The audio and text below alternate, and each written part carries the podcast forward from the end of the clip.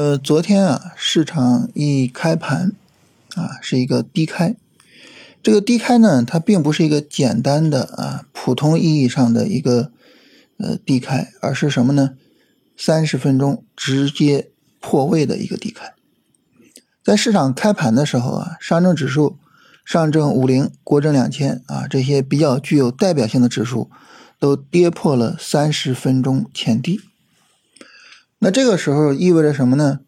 意味着从大盘的意义上来说啊，从普遍意义上来说，呃，超短呢，可能我们需要考虑暂停一下，啊，就不能说着急去做超短了。那么我们知道这个大盘不能做哈，我们还是要去看那些主线的板块的，因为主线的板块它有可能独立于大盘啊，走自己的一个节奏。所以我们需要看看啊，我们选出来的那些主线板块，他们有没有破位啊？还能不能继续做？我们前面呢在聊选板块的时候啊，我们说了工业母机，然后说了五零背后的那些板块啊，包括像房地产呀、呃消费啊、金融啊这些。然后我们一看，五零背后的板块都跟着五零就直接破位了。啊，实际上昨天下跌主要是五零带动的啊，尤其是五零背后的消费带动的啊，所以呢，这个整体上这些板块就表现比较疲软。因此呢，昨天如果说啊，我们要去做超短，只能说怎么做呢？做独立于大盘的啊工业母机啊，只能说做这一个板块，这是。超短的情况，然后呢，我们说短线，大盘上呢，大盘指数走出来啊，非常充分的短线回调的，主要就是创业板。而创业板呢，昨天我们看啊，低开也好啊，低开之后的一个下跌也好，它在三十分钟上是没有破位的，所以这就意味着呢，创业板背后的板块可能相对会比较强一些啊，主要呢就是新能源。所以我们看到昨天这个新能源整体表现比较好，啊，这也是一个正常的情况。所以整体上来说呢，我们看昨天的走势哈，就是工业母机走的很好，然后新能源走的很好，啊，其实整体上来说呢都是有道理的啊。这里边主线里边哈，就是信创啊、医疗啊，三十分钟也没有破位，所以他们昨天表现也还可以。所以整体上来说，你就发现哈，这个市场是否出现三十分钟破位，在很大程度上决定了啊昨天的市场表现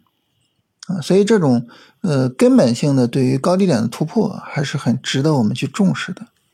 啊。这是首先跟大家聊一个事情，然后呢，我们来聊一聊今天的操作。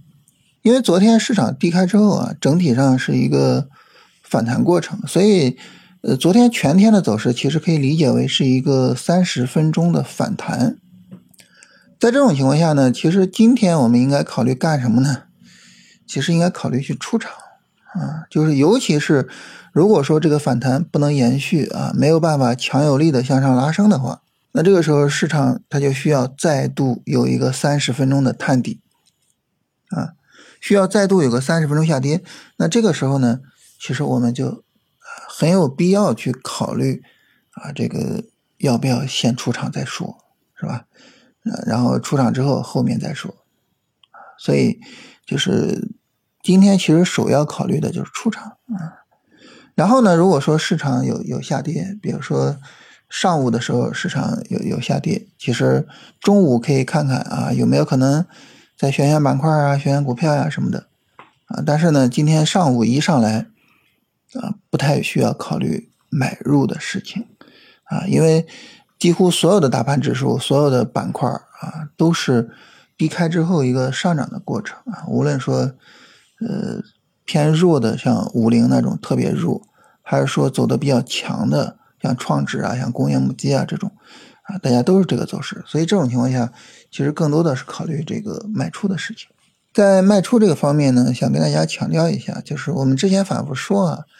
在大盘调整的时候呢，各个板块是此起彼伏，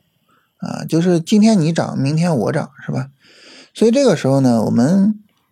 比如说你像工业母机昨天表现好，不用因此而觉得哇工业母机很牛哇我要去做工业母机或者怎么样，但它今天很有可能就调整啊。昨天调整的板块呢，我们也不用觉得哇这这板块完蛋了，说不定今天就涨啊，就是可能就是此起彼伏这么一个情况。所以这个时候还是想跟大家强调，就是除了出场之外，另外一个呢就是进场这个方面啊，千万不要追高啊，在大盘的调整期追高会是一个很恐怖的事情，千万不要追高，好吧？那因为呃今天主要考虑卖出啊，这个不太需要考虑买入的事情，所以咱们就不聊说哪个板块比较强了，是吧？只有说大盘下跌啊，然后我们看各个板块的表现，才能知道哪些板块更值得跟踪一些啊。嗯，整体来说哈，就后续可能还是要看看这个五零背后的板块能不能修复。不能修复的话，昨天这个大跌其实挺伤的。然后后面可能就是新能源呀、啊母机啊，然后信创跟医疗有有没有可能延续啊？是吧？可能还是回到这些就是主线的一个方面上啊，所以还还是看看后续整体的情况，然后看看下一次三十分钟下跌具体的一个表现啊。